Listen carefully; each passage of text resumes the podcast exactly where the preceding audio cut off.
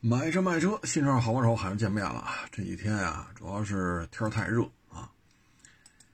嗯，这白天呀，这个这个又热啊，湿度特别大。今年北京这雨水啊，不知道怎么闹。按理说七上八下，对吧？你看去年这时候呢，咱老听众都知道，去年这时候是干热。死晒，一点雨水都没有。就七月下旬、八月上旬，当时我还说呢，啊，我那展厅里不是一个纯木的亭子吗？我这亭子那半截是马巧，这半截是喜鹊，鸟都不飞了。为什么呀？死晒，四十度，晒的鸟都不飞了。老听众可能还记得，去年我我还说这，今年鸟可欢实了。为什么呢？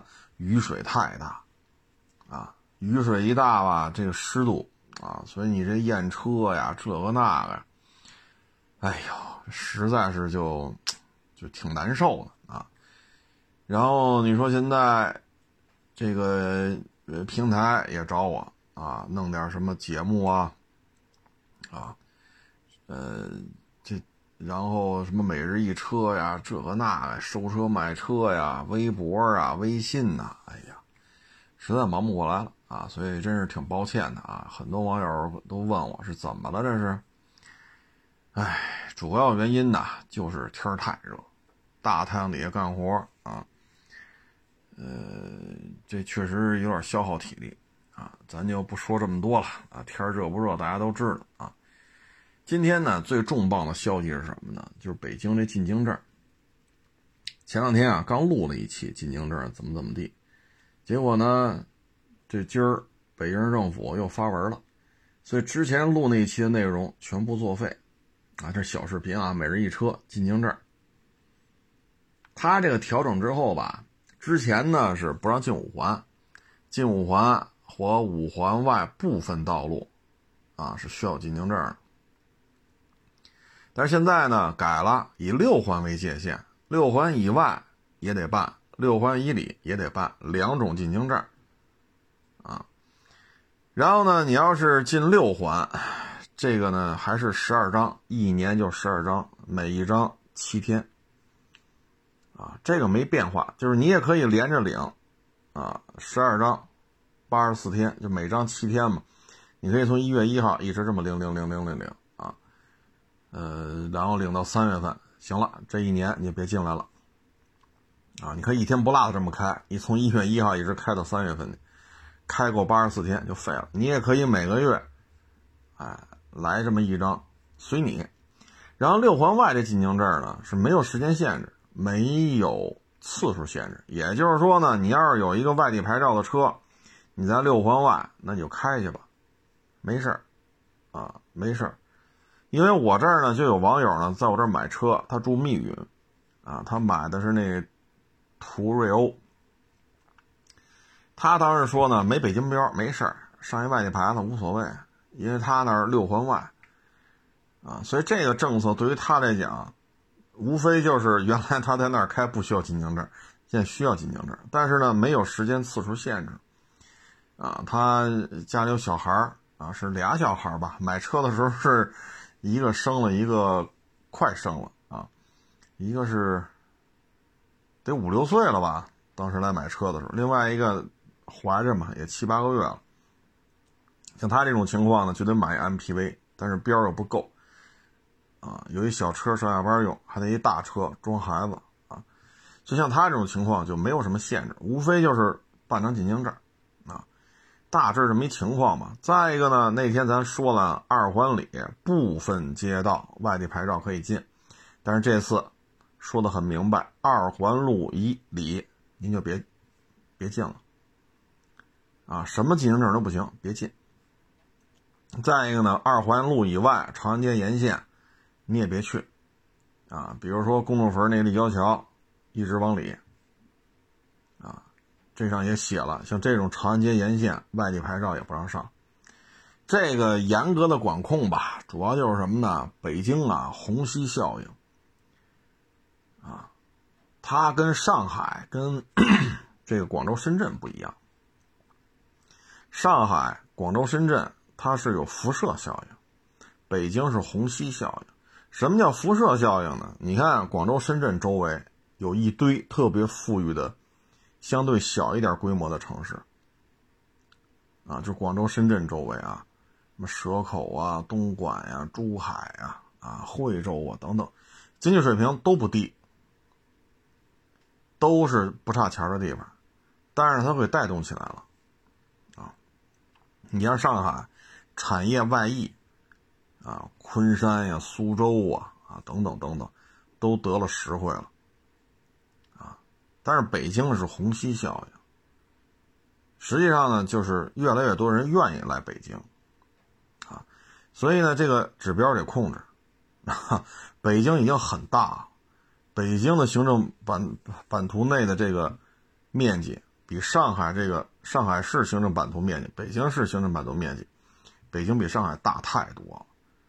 但是呢，车也多很多，啊，从这个政策也能看出来。实际上呢，过去啊，说出三环，哎呀，郊区了都，出了三环就是郊区。现在呢，看北京市政府定这个啊，城区的概念已经拓展到六环了。啊，几年前一说，哎呀，五环外买房子，太偏了。现在你再看看，对吧？你说亦庄。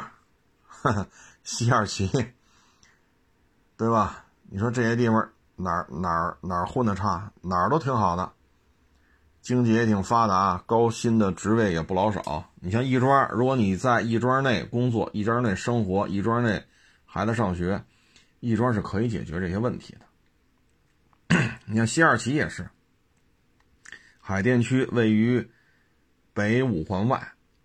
啊，产业就甭甭说了，有的是高薪工作，只要你自己能力、学历跟得上。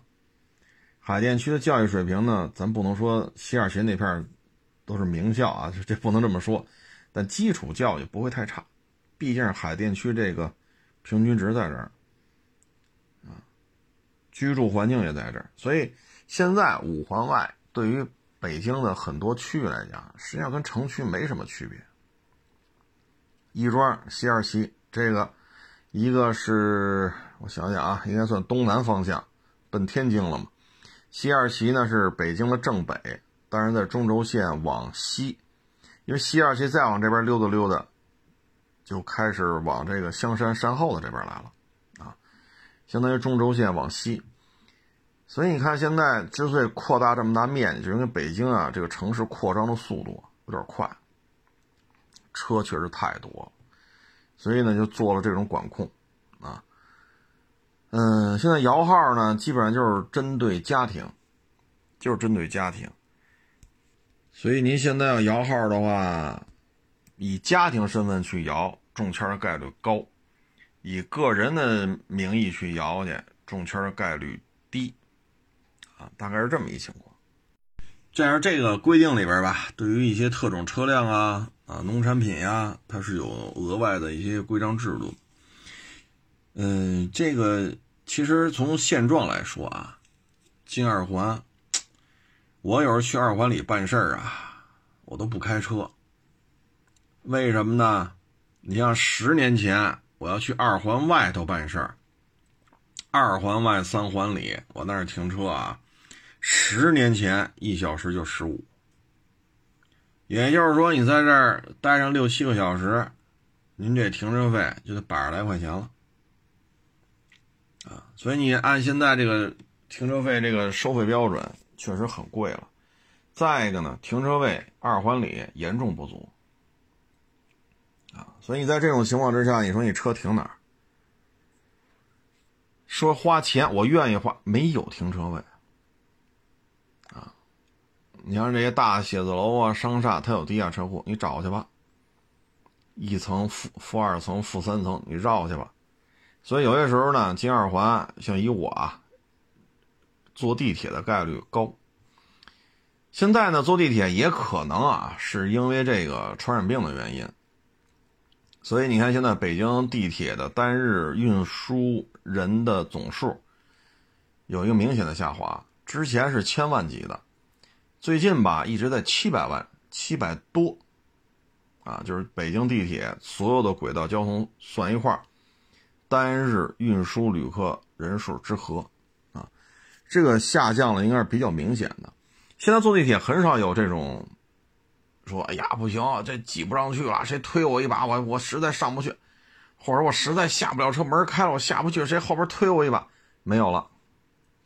现在这地铁啊，除非早上七点多你要坐。哎，可能是人挨人了，但是呢，因为现在换乘站太多，基本上有个坐几个五六站、六七站，呼啦呼啦一换乘，马上这人就松快点啊。你要是再晚点去坐地铁去，说别七点半、八点，比如九点去坐地铁去，这地铁就不堵了啊，时不时的还有个座什么的。所以现在呢，有可能啊，是因为传染病，大家心里都有这个顾虑啊，可能还是愿意开车。反正我个人感觉，最近这个地铁里确实，呃，人没有那么多了啊。现在我前两天我是看哪个电视节目啊，扫了一眼，说北京运营里程将近一千公里，我说这么老长了吗？我我怎么印象里还七八百公里呢？这北京地铁反正现在修的确实多啊。然后我看从通县，哎，是平谷是哪儿？那叫那叫什么线了？那条线是修到燕郊啊，是又是修到燕郊的。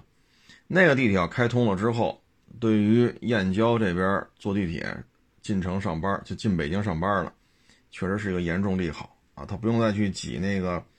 呃，京通高速了啊，通燕高速啊，他也不用去挤公交车了，也不用开车上面挤了，有地铁会很方便。现在呢，也许是地铁越修越多，也许是因为传染病，所以大家心里有所顾忌啊。但是北京地铁现在基本上，我自己坐的时候感觉就是人是少了啊。呃，你说地铁吧，我想起一事儿。啊，之前就 地铁啊，你像不都有警察吗？啊，这事儿也挺逗的。警察呢，这个民警呢就巡逻，早高峰嘛，得出来转了，就看见一个小女孩那手机呀放的位置比较危险。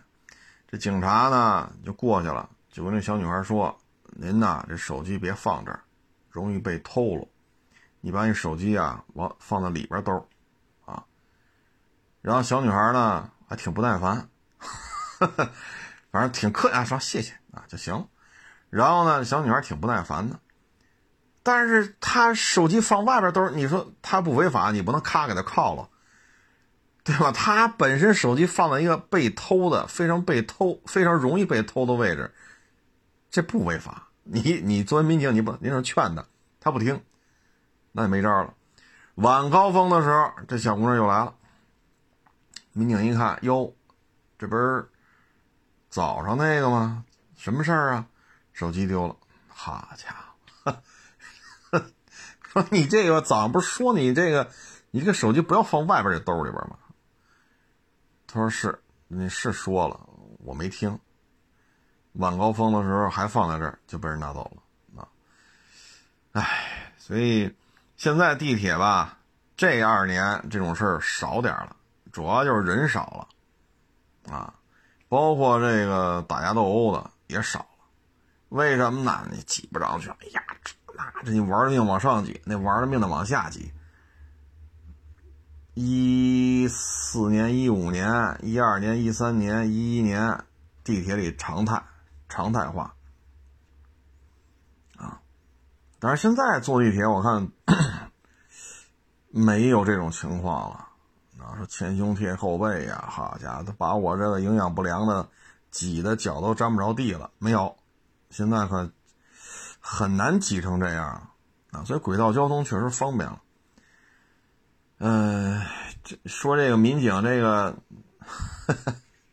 跟这小姑娘这个，我想起就是我为什么说这事儿，我就想起来啊。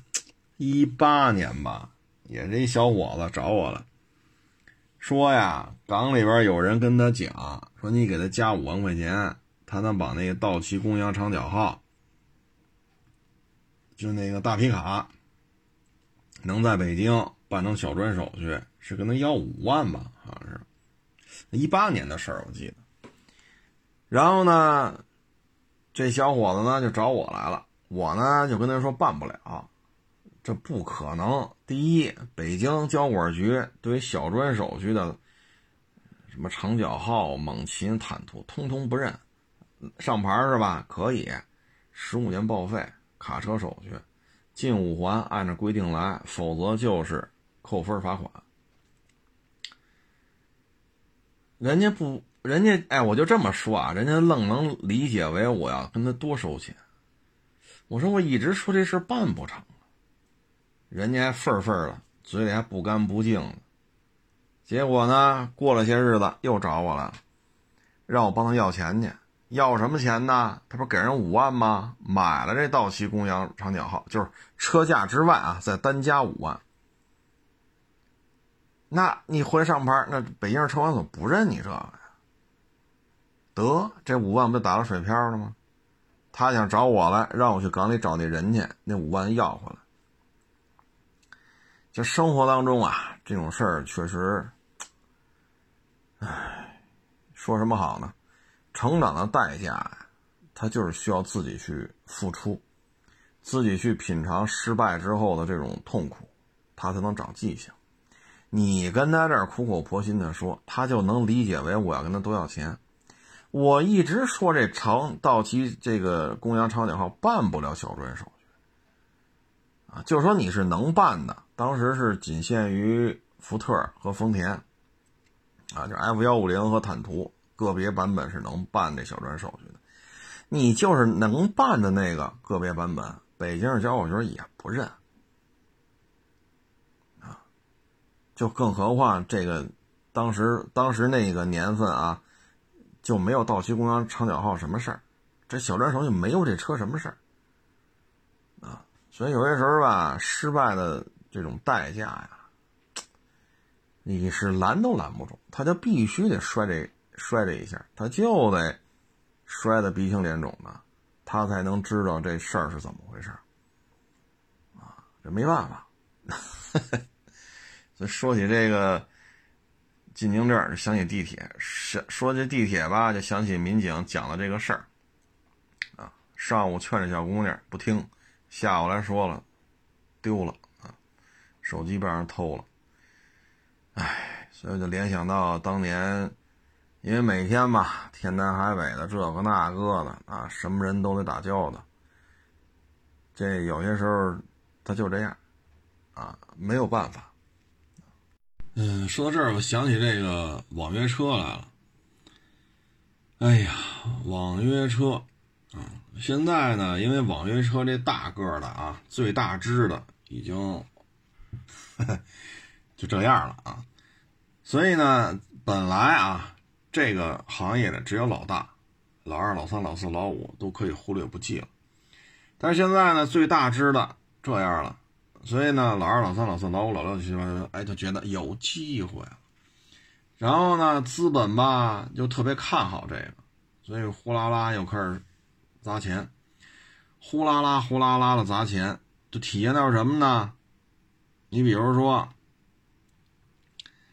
嗯。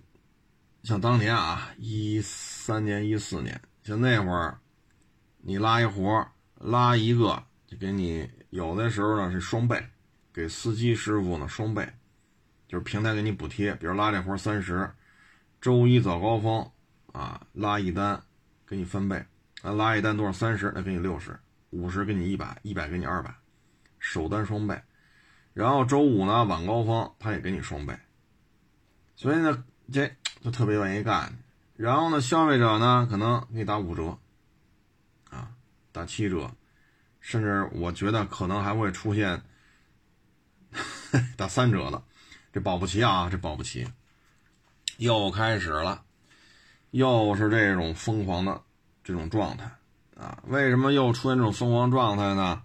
是因为后续资金啊资本。发现了这个巨大的市场份额，突然一下空出来这么多，啊，那谁能成为最大支呢？啊，又开始蠢蠢欲动了。这个事儿吧，我想说的是什么呢？就是不要看到如此之高的补贴，立马就投资，说买一混动卡罗拉、混动雷凌，是吧？或者买个 1.8T 的这个迈腾帕萨特，啊，什么买个 1.5T 是，哎，现在是 1.5T 多少？那个 20T 尾标 20T 的大君越，是吧？买个迈锐宝，啊，我们要去。跑网约车去，我觉得啊，别太往里那什么，因为什么呢？现在国家形势不一样了，现在对于资本的这种兴风作浪，不像一三年、一四年了，你爱怎么折腾怎么折腾。说跑你这网约车，早上翻倍，晚上晚晚上翻倍，老 double double double。开随随便便，那会儿身边就有这么干的，随随便便开一个月三四万块钱。各位啊，一三年、一四年，那会儿房价才多少钱呢？对吧？那会儿东二环外、东三环、团结湖、团结湖，相当于三里屯和国贸中间嘛。团结湖那边的那砖楼，六层的砖楼，两万三四一平。您跑一个月。网约车，您能挣三四万？您算算吧，您这收入和这房价成什么比例了？现在说到了二一年，资本还要这么兴风作浪，我个人感觉啊，国家层面就能给他摁住，别这么折腾。这不就亚于之前咱说那个吗？一分钱买鸡蛋，啊，说一斤红薯，甭管是要白薯、地瓜呀，还是叫红薯，一分钱来一斤。对吧？说大蒜一毛钱来一斤，大葱五分钱来一斤。那你看现在，对于这种扰乱正常经济行正常经济行为的这种资本的这种烧钱的行为，实际上不像一三年一四年了。那会儿也没看明白怎么回事这资本几个意思这么倒贴钱，现在都看明白了。所以你看当时倒贴钱最多那最大支的，现在是什么状态？所以您不要往里边凑，说我也买一车去吧，是吧？我是买个昊锐呀，我还是买个迈腾啊，我还是买个迈锐宝，买个君越，还是买个混动卡罗拉？我劝您打住，别，咱们节目当中反复说，不要投资去上班。咱不是那种说，是吧？一打嗝，好家伙就蹦出个大金锭来，咱们家也没富裕到这种程度。一打嗝蹦出一大金条来，一打嗝蹦一克拉大钻戒，咱咱家没富裕到这种程度。您真富裕到这种程度，你也不买混动卡罗拉跑网约车去了，这个呢，我觉得适合什么呢？就是你要愿意打车，那你就现在选啊。现在到什么程度呢？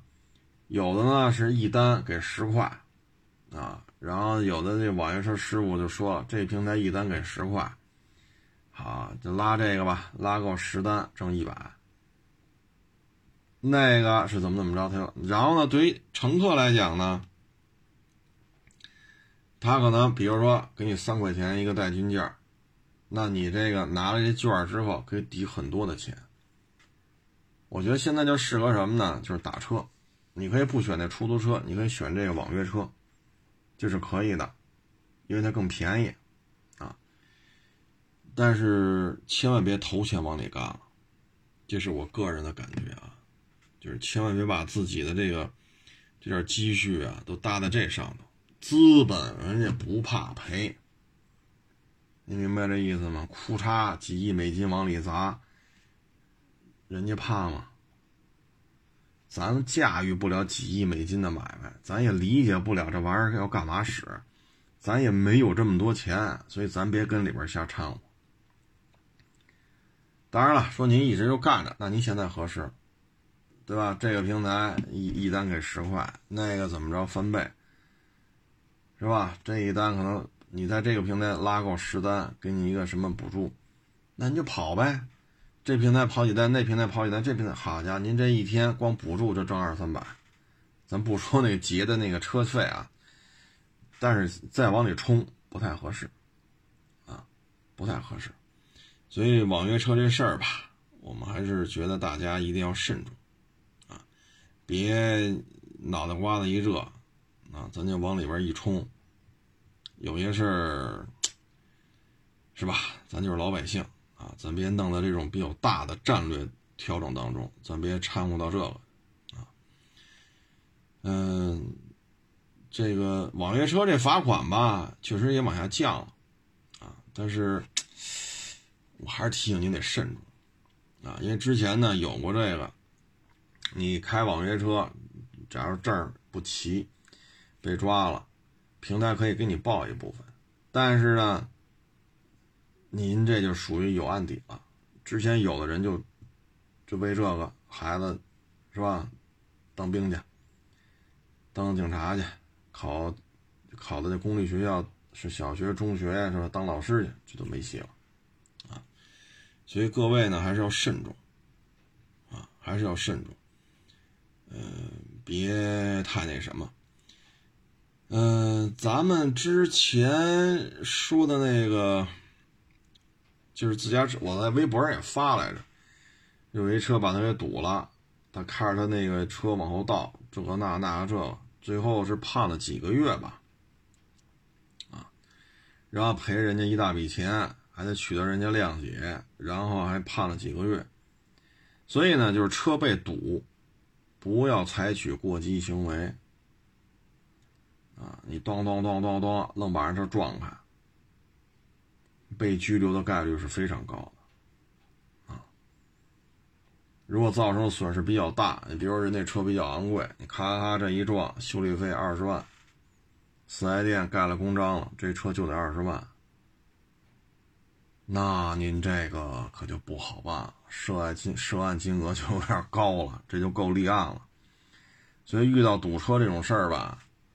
别急，啊，打电话找警察，找这停车场的管理管理人员，啊，实在不行就把车搁这儿吧，啊，坐地铁、打车什么的，千万不要有过激行为，啊，有过激行为的话，对自己，唉，所以虽然这事儿吧，大家都一致认可这个。把车倒出来，把堵在车位门口那车给它撞开，大家都认可这么做，也支持他。但这个属于把影响你出行升级为损害他人财产了，而且数额比较大啊，不是三五百块钱的事儿。所以停车位这事儿吧，还是得悠着点啊，还是得悠着点呃，大不了扔这儿呗，堵里边那没招啊，是不是？千万别闹太大，闹太大回头收不了场，嗯，说到这个，哎，说到这停车啊，哎，这个地下停车位吧，反正现在看呢，就是好吗？好，啊，好，但是呢，这里边有一个问题在于什么呢？就是这两天啊，全国各地都在下雨。地下停车位，这个车库的防水排水，啊，是一个什么样的状态？车一旦被泡了，这真是泡的一个瓷瓷实实的，啊，因为整个小区的水全倒灌在车库里边嘛，那这车真是瓷瓷实实的。而且呢，它一旦飘起来，水一起来，车顶保不齐能顶着顶棚呢，啊，你还不如马路边被水泡了呢。唉。所以这个东西，地下车库吧，这两天问的人也多。这个事儿吧，你只能去说你车受损了，那你只能先去找保险公司。如果上了保险的话，找保险公司。你不能说去治这个气，说我几十万买一车位，或者说我每个月交你个三百五百的，是吧？七百八百的停车费。你为什么那个出入口为什么不加那个防汛那沙袋啊？沙袋中间为什么不插这个阻水的木板啊？木板前木板后都放上沙袋啊？然后地库里要放上水泵啊？你不能说因为他，然后你就跟他去较劲。像这种情况下，先走保险，保险公司能理赔多少，先去跟保险公司谈。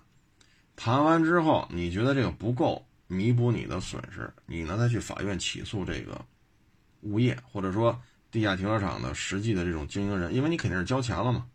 你说你三十万、五十万、八十万买的，每个月交一百块钱管理费，还是说每个月三百、五百、八百的停车费交着？你总是有人要收你的这笔钱，你再去起诉这个收你钱的这一方，啊，再去弥补你在保险公司理赔之外的损失。但是不要说就跟这物业就干上了，啊，您还是踏踏实实先打电话叫保险公司来。我在你这上保险了，我车被泡了，拍照啊、取证啊，这个那流程一定要走，啊，不要说好家伙，叫怎么怎么着呢？人物业能怎么着啊？反正你不交物业费，他能告你，这我倒信，对吧？他能告你，你何必跟他嚷嚷？那你也告他呀，是不是？尤其是咱这车比较昂贵的啊，说一两百万、三五百万的，那你就告他呗。你不交物业费，他肯定告你，是不是？那千万别采取什么过激的行为啊！那样的话，对自己，哎，会很不利的啊！所以各位呢，这一定得搂着点。然后呢，今天还发了个微博啊，发完之后我看，嗯，好多人吧，也是。也是问这个事儿啊，这就是什么呢？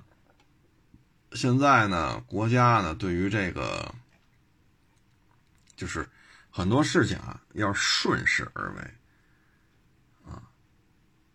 国运怎么说呢？国运亨通啊，你你在这个大的战略节奏上啊，你不能跟这个较劲啊。现在呢，就是因为生孩子这个问题嘛。凡是阻碍生孩子的，都会被这个那个啊！你包括这个新东方啊，我今天也是看一个网友给我发的报道，新东方那创始人就那个细高个戴眼镜那那男的啊，最后给手底下人，因为规模也很大了嘛，就手底下也是开会，最后给他一个方案。以后只能做这幼儿园了。现有的政策不允许你再这么做啊。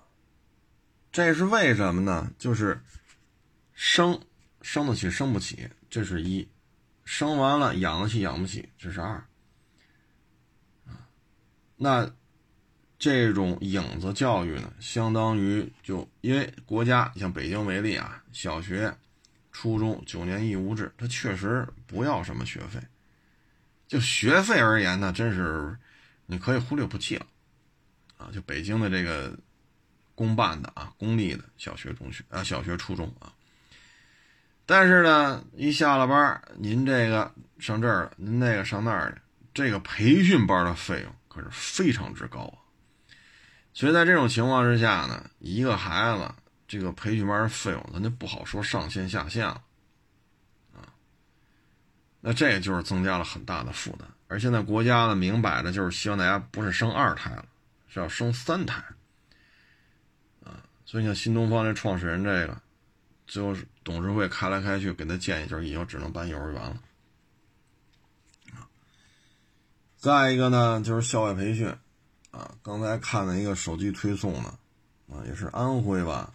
好像是黄山市是是是教委发了一文啊，刚才手机上还那什么呢，嗯，就说了，就是有一个老师好像是啊，在这个一个别墅里边给小孩做这种辅导啊，也被怎么说呢？通报批评，可能这个那个吧，所以这里边呢，校外培训这个产业。应该说已经到了一个分化了啊，不行就是不行了啊，所以我微博上发那什么呢？就是去年我买叉七啊，我买 G L S，好家伙，也是这会儿吧，七八月份哎呦喂，我说二零二零年啊，我就没见着实话这么豪横的了。我说您做什么产业的？就那校外培训嘛，搞线上嘛。去年这会儿，北京所有学校不都不让开吗？从幼儿园到大学都不让开。他做线上培训挣着钱了，啊，一个月一二十万，好家伙，意气风发，这豪横。我说没有，擦七七 L S，越新越好，没有。我说我这好久，我这我说来我这聊的，我说您这家伙这真是，今年就是到七七八月份，二零二零年到七八月，我是遇见第一个这么豪横的啊。然后这里边呢，到今年吧就开始找工作了，啊，再一个呢就是生孩子这事儿吧。今天我看一些地产圈的也开始传闻了，说房子的中介费现在不都一般二点五吗？有二点七的。你像北京啊，千万豪宅，千万一套的房子有的是，但千万不等于是豪宅啊，因为北京这房价在这摆着呢。嗯，你像一千万，你要二点七的话，你交二十七万；二点五交二十五万。那今年传闻是什么呢？说二手房交易的中介费只能按照当地平均工资的三倍来收取。比如说啊，您所在地区啊，假如说你买一套房子五百万，按二点五来收的话呢？那您这就十小几万了，那二点七也是十小几万啊，十小几万这是五百万的房子，二点五二点七，那现在好，您当地平均工资多少啊？六千，成嘞，这套房子的中介费不得超过一万八。现在就是疯传这事儿，啊，所以你看这两天跟二手房相关的这个股票的价格都。稀里哗啦的，啊，所以现在呢，就是生孩子嘛，你说你生仨，啊，呃，就两口子啊，说这媳妇能生仨孩子，我觉得啊，这做老爷们的得给自己媳妇鞠躬了。生孩子呀，就是鬼门关呀。对于女的来讲，生孩子就是鬼门关转三回，给你生仨孩子，所以你得给自己，如果媳妇真给你生了仨。你真得给媳妇鞠个躬了啊！咱不说这个了，就说这仨孩子怎么养，至少得是三三个卧室吧。这孩子大了，你不能说哈小时候一大通铺七八个孩子，挤挤挤挤挤睡去。为什么全家就这一间房子，那可不是大通铺吗？甭管男的女的老的，这这床上睡去。七八个孩子盖两床被窝，多一床被窝都买不起。那年代行。你现在行吗？你现在不能这么养活了吧？仨孩子至少得仨卧室，爹妈是不是还得有一间房子？那仨孩子，你让你媳妇一人看，这不现实啊，是不是？那老人是不是或者保姆啊？那保姆你也不能雇一个，一个保姆加你媳妇俩人弄仨孩子。如果孩子年龄差距比较大，行，比如这十五了。那十岁了，这刚仨月，那行，您这保姆雇一个就够了。因为十五岁，这基本上买菜呀、收拾收拾屋子呀、洗衣机呀什么的，这这十岁都差不多了，十五岁就更。那如果说您这六岁一个，三岁一个，这还有俩月的，那你这雇一个保姆就不行了。或者说你老人来，那有时候老人也得住个地儿啊，那你至少得五间房子。对吧？那你就是四室一厅。那我见过的啊，一百一十多平四室一厅，这是我见过的最小的了。当然了，有些网友说我们那八十平、六十平也能做四室一厅，那您那厉害啊。那基本上我见过的就是一百一十多平四室一厅。按北京这房价啊，四室一厅，这金额可就高了啊！你哪怕说去方庄、潘家园。像这种房价上不来五六万六万多，那你这一百一十多平，您不准备个八百万左右也不够，是不是？所以现在呢，就是阻碍生孩子的都会被这个那个啊，所以这个消息一出来，凡是跟二手房交易产业链相关的这些股票，稀里哗啦的就没法看了。这就是什么呢？就是从根上就解决生孩子嘛，多生，你是不是你就得？你刚才说的三室一厅、四室一厅、五室一厅，包括孩子上学的费用啊。所以凡是跟这个，刚才咱说了嘛，啊，国运兴啊，老百姓你得顺着这个走啊。所以这个相关产业呢，确实就不好办了。但是呢，你看啊，国内这个 MPV 肯定得火起来啊，七座了，八座了。九座了啊，尤其像嘉华这样的，它海外它就有七座以上的版本啊，这种车肯定会越来越受欢迎的。所以 MPV 未来是有刚需的啊，因为你这这红山也能有三排，各位啊，我这红山卖的可是不老少了，这红山跟塞纳这玩意儿上下车的感脚那完全不一样啊。对不对？你这玩意儿，哎，所以要么就是像揽境、途昂这种啊，跟 MPV 区别也不大。要是六座啊，跟 MPV 区别区别不太大啊，但是定位是定成 SUV 了。像这种车，将来是有刚需的。至于说现在就能卖得好吗？也不见得。国家的战略是一点点的推进。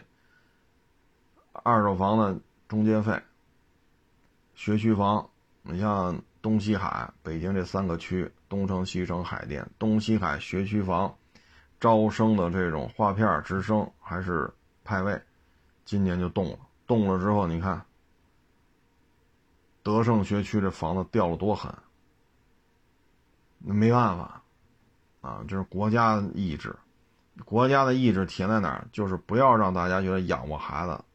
成本太高，凡是阻碍生孩子的都会被冻，啊，所以就是大家呢，对于这个，你说往大了说，咱择业，啊，往小了说炒股票，啊，或者说投资，说这会儿您再投资干一个什么课外辅导辅导班什么的，那您真是，唉，所以有些时候啊，顺势而为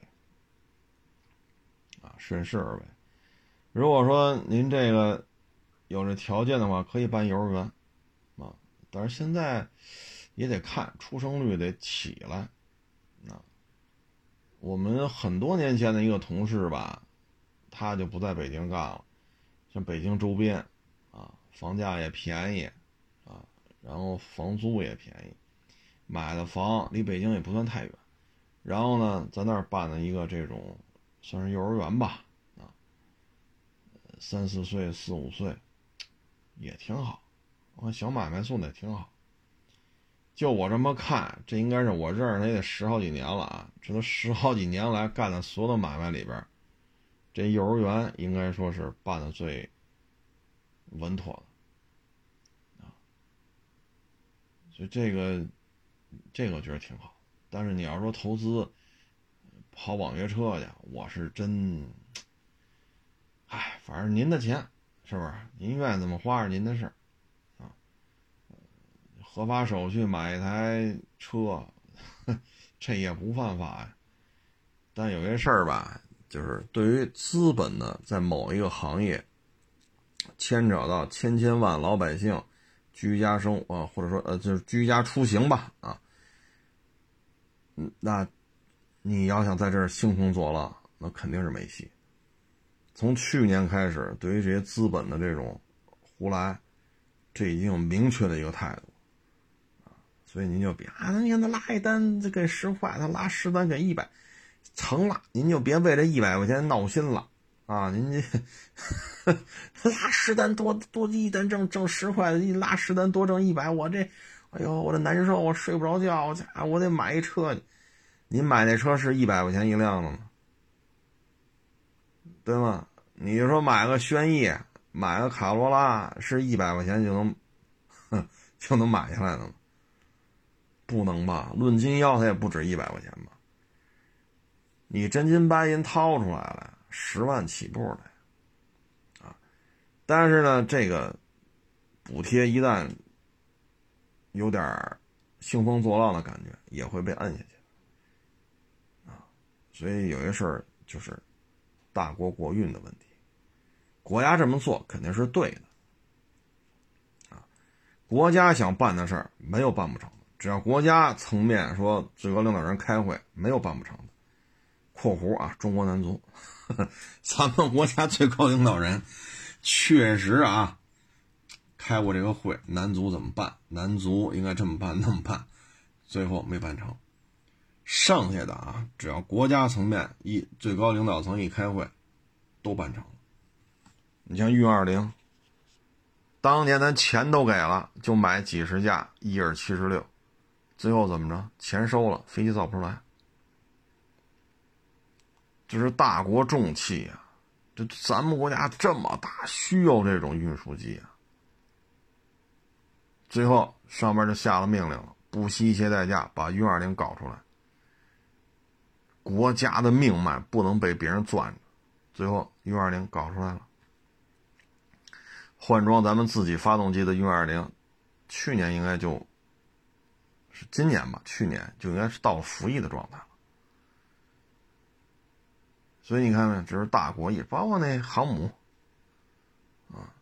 你看我小时候看那个舰船知识，咱们是嗯零五幺旅旅大级，当时那漂亮国的叫伯克啊，伯克级。咱们看他的军舰，哎呀，怎么就一门主炮加一密集阵？你这。你这你这军舰怎么炮这么少？他看咱那零五幺旅大级，好家伙，怎么跟刺猬似的啊？什么二零炮、三七炮、五七炮，然后舰首舰尾还有双联的那种主炮。哎呦我老天，俩军舰停一块儿，咱觉得他那炮为什么这么少？人觉得咱这炮为什么这么多？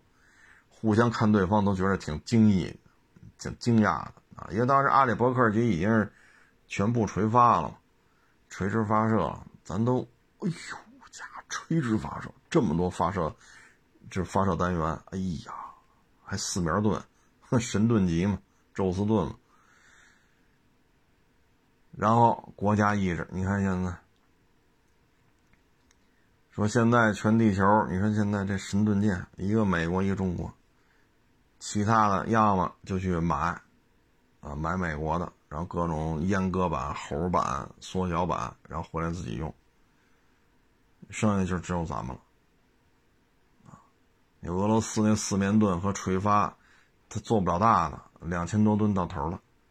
大家也知道，到了军舰这个段位了，两千多吨，是吧？所以，国家意志啊，现在唯一一个没办成的就是男足。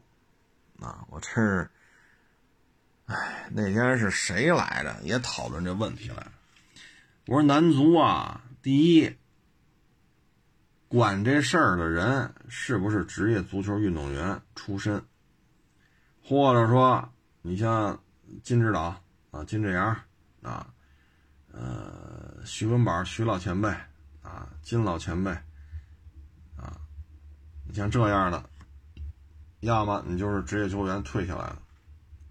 啊，他们这人也踢过啊，我就说，刚退，比如郑智，对吧？这在四十岁这个职业球员，这是一个可以了。啊，三十多岁、四十岁，啪，他一退下来，你让他进入这个足协的管理层。啊，岁数再大点的，范大将军，啊，岁数小点的，比郑智大一点的，你像那个孙继海，这都属于经验很丰富。但是现在，你说上面这管理层，你说，哎，你说男篮啊，姚明这好歹是职业运动员，啊，就他在这镇着，很多乱七八糟的事儿他就给屏蔽掉，啊，这是一。第二，足球场地太大了，你不像篮球，对吧？弄一个篮筐，画一半的球场，大家也能玩。是不是？大家玩的也不亦乐乎。你看这次东京奥运会，一看哟，三人制篮球，没听说呀。呦，这这可能不怎么关注啊。他场地就是小，你玩的不亦乐乎啊！你看那运动员的消耗也是满头大汗的，那衣服全湿了。可是足球场地，你像那篮球这么大，你要这么踢，也不是不能踢，反正差点啊。所以场地是不一样啊，再一个需要的人数不一样啊。你看职业足球至少得。咱别说那小球了，咱就说大大大场地，别说小场地，大场地的十一个人，两波二十二个，裁判四个，边线俩，主裁一个，边上一个负责换人呀、登记呀什么的，啊，助理裁判一共四个，正经八百一场球赛，你说这确实他是人海战术堆出来的。你得有足够多的球员，足够多的足球场，足够多的教练，才能选拔出足够多的优秀球员。但现在方方面面都不都不具备，方方面面都不具备。再来就是青训，啊，你像二零年、一九年，很多青训，算一线、二线城市的青训足球的这种这些教练，四五千。五千多，六千，就这个收入，你说就这个收入，一线城市、二线城市的房价，不是所有的球员都像说，像范志毅啊、孙继海啊、郑智啊，是吧？这当年收入非常的高，哎，给四千、给八千、给一万、给五万，他没什么概念，因为他家底儿厚，他们职业球员的那种段位啊，在那儿。高高在上，他有足够多的收入，但是很多体育大学出来的，啊，或者说乙级队、甲级队退下来，收入并不高，然后上这儿干了一月开五千，留不住人，他愿意为中国足球奋斗，那他娶不娶媳妇儿，生不生孩子呀，买不买房啊？你说一二线城市一个月给你开五千，你说你还要娶媳妇儿，你还要买房，哎呀，这玩意儿是吧？所以这个足球啊，牵扯东西太多。你说参加世界杯去上场得十一个人吧？那你备份一般来讲二十二三个人，相当于两支球队的人数。这个确实，唉，不好搞啊。再一个，足球的成才率也相当的低，比我小小几小小几岁吧。原来我们就算是离我们家这也不太远。当年国安队选两千个孩子，最后就留下他一个。选两千个孩子啊，就留下他一个，到十八九岁的时候。就这样都没打上主力。当时那是二十年前的事儿了，二十年前的事儿。一聊一个月开多少？一千五。一线主力人家位置铁打不动，他的替补这一个赛季下来偶尔能上几场，而您是这替补的替补，您就一千五，这是二十年前。就说二十年前北京房价便宜吗？一月一千五，你说你能够干嘛呢？大小伙子十七八、十八九，一千五，你说你能干嘛？你是能买房，你是能买车呀？那二十年前的夏利还九万九千八呢，一点三手动挡三厢夏利，叫叫什么九万？是是九万九千八，是夏利开回家吧？好像是，我还帮我们一同事去挑车去嘛，当时。九万九千八弄一破夏利，那现在看就是破烂了。那会儿高级车，一千五你买一个我看看。办完了怎么得十一万多？购置税、保险这那，你得十一万多，办成十二，你一月一千五，你连夏利都买不起，是不是？所以这个足球啊，哎呀。说什么好啊？也是比较无奈啊，比较无奈。小时候也也爱踢啊，也参加区里边的联赛，这个那。那个时候就是有腐败的现象啊，那时候就有这个交易。你想想，二十多年前了，所以很多问题呀，这这这这，哎，不过现在我觉得最重要的是什么呢？还是呃。国家的这个稳定发展啊，这是挺好的。尤其是你像我们这个打小看舰船知识、航空知识、兵器知识，打小看这个长大的。你现在再一看这海军呢、空军呢、陆军呢，哎呦，这胳膊确实粗啊，确确确确确确实这些军舰确实够大啊，这是国力的象征嘛。这次奥运会呢也没怎么看，确实也是忙，你像周六周日，哎呀，活干的有点多，哎呀，这个回家确实也累了，啊，没怎么看。但是奥运会吧，挺好，对于运动员来讲呢，也是一个职业生涯的一个比较完美的一个结局啊。拿了牌子的回来都是不愁，但是竞技体育确实是蛮残酷的，确实蛮蛮蛮残酷的，啊，我小时候对这体校呢也有一些不太深的一些接触，啊，练这个练那个，这里边确实是蛮残酷的，二十多年前我就感受到了这个竞技体育的残酷，啊，所以。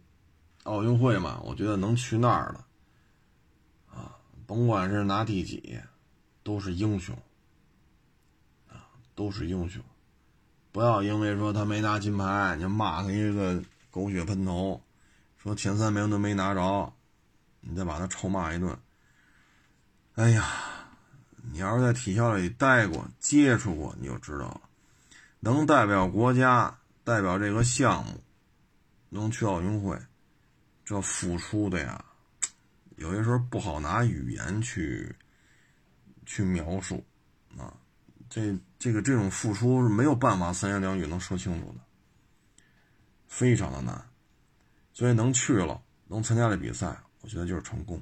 当然了，你说拿了金牌，拿了就拿金牌，这什么这补助那奖励房子什么，这这确实是好事啊。但是不能。说因为没拿金牌就把人骂一顿，啊，嗯，现在体校少很多了，少很多了，啊，体校呢在现有的这种经济环境当中吧，它也确实受到了比较大的冲击，啊，有的大的行大的球就是大的项目吧，它整个行业它自己有职业化的运作。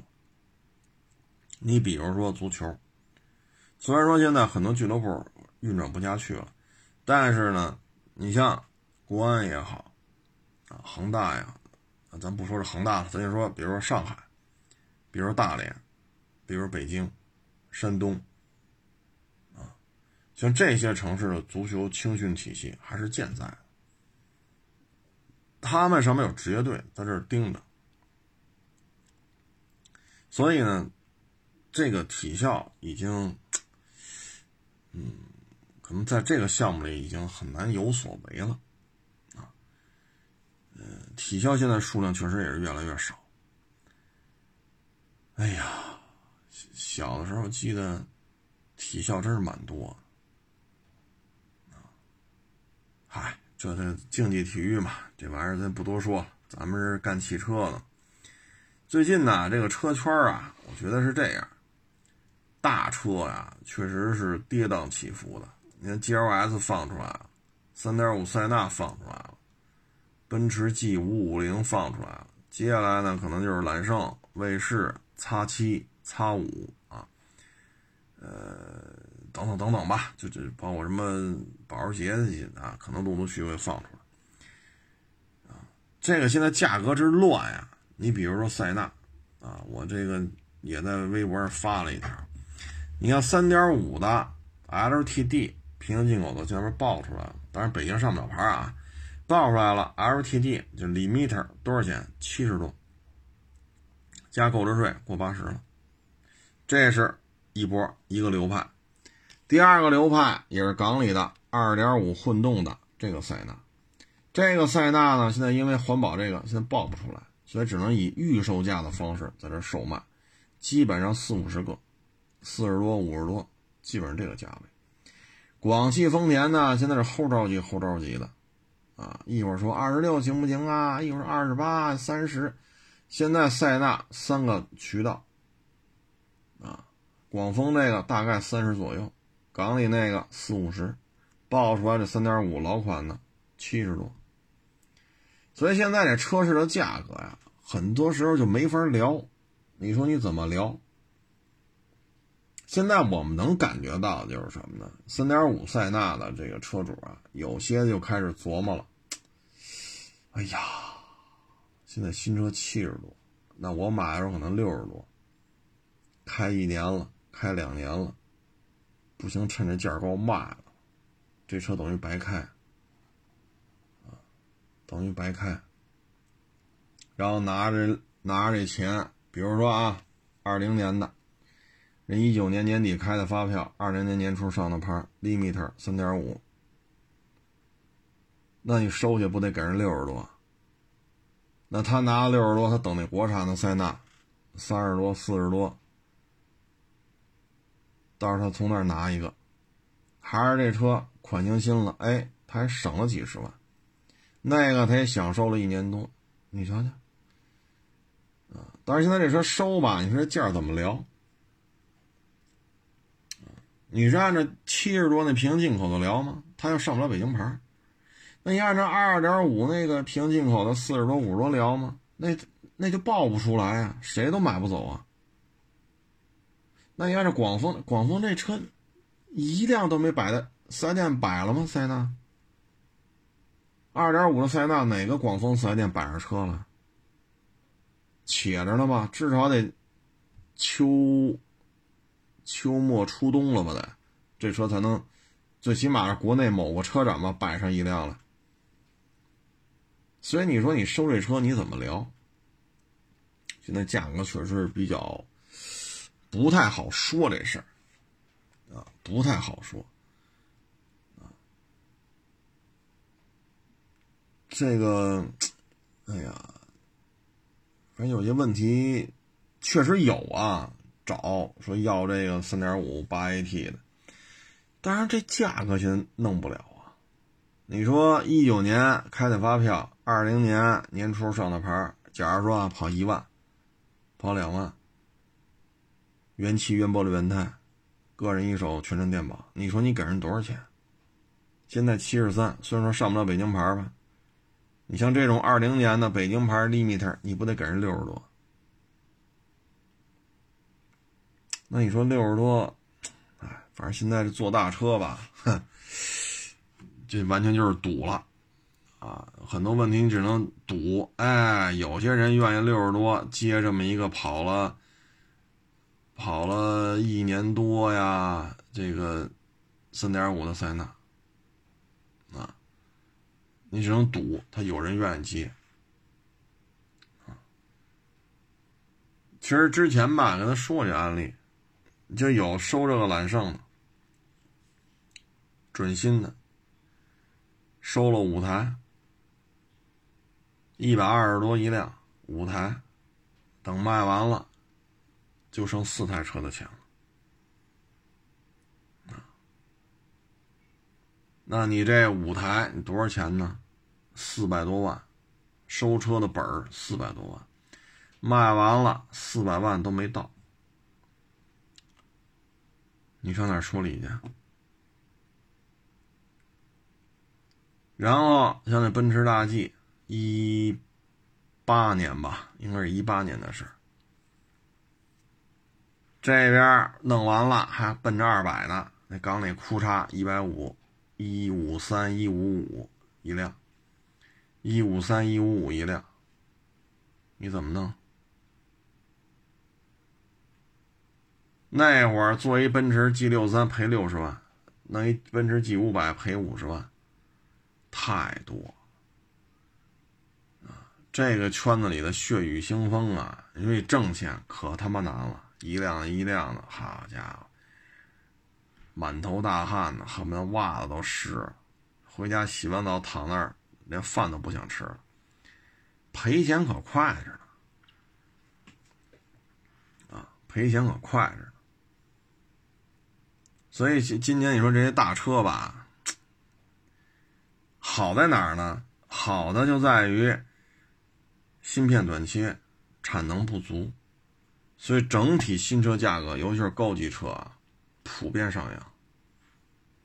GLS 刚换代的时候还有还有点优惠能聊聊，现在加价低于十万，您这有关系？您这个。是不是？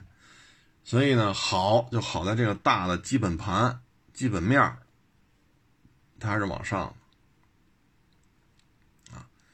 但是现在最怕的就是什么呢？大车出新款，你比如说十二缸的天悦，啪出八缸的，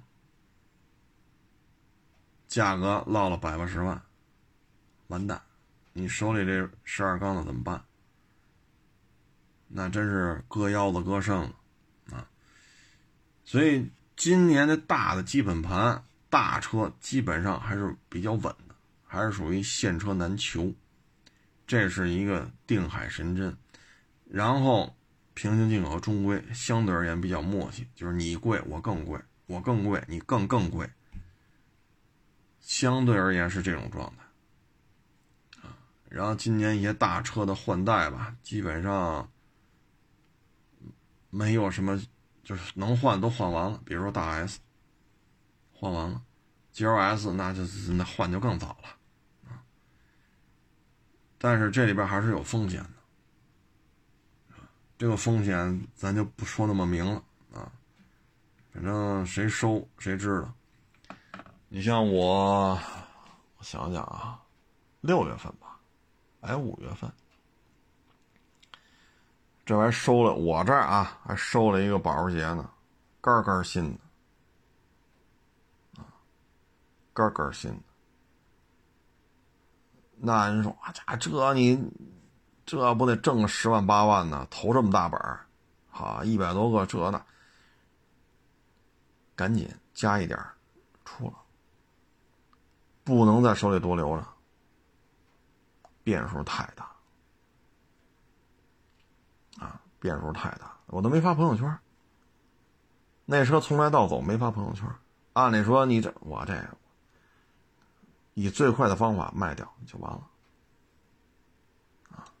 他有时候就是一个风险的规避。你看我，好家伙，弄个几万块钱的车可认真了，这么拍那么拍。包括今儿来一红山，昨儿是标致，好家伙，前儿是什么来着？我也脑子不好使了，记不住了。可认真啊，汉兰达对啊，老汉兰达，老汉兰达了，一几年的来。但是像这种大车，就是一定要控制好节奏啊。像有的年轻的同学啊，这你得摆着，你来了你这不怎么撑？我说我撑这门面，赔了可怎么办呢？这门面撑完了，来我这看都挺高兴，他高兴花我的钱让他高兴。赔了，谁替我分担呢？所以这有时候就是一个观念的问题，年轻一点的呢不在乎，像我们这这岁数呢，他有时候就不太愿意去去去弄这些，是吧？毕竟呢，挣钱难，赔钱容易，啊，大概这么一情况吧。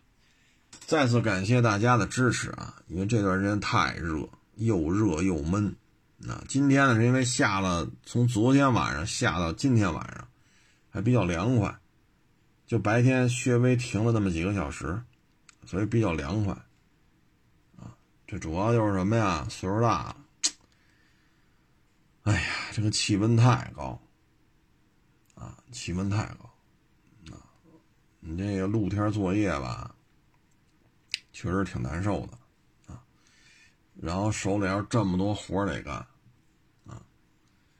行了，不多说了，谢谢大家支持，谢谢大家捧场，欢迎关注我的新浪微博“海阔试车手”微信号“海阔试车”。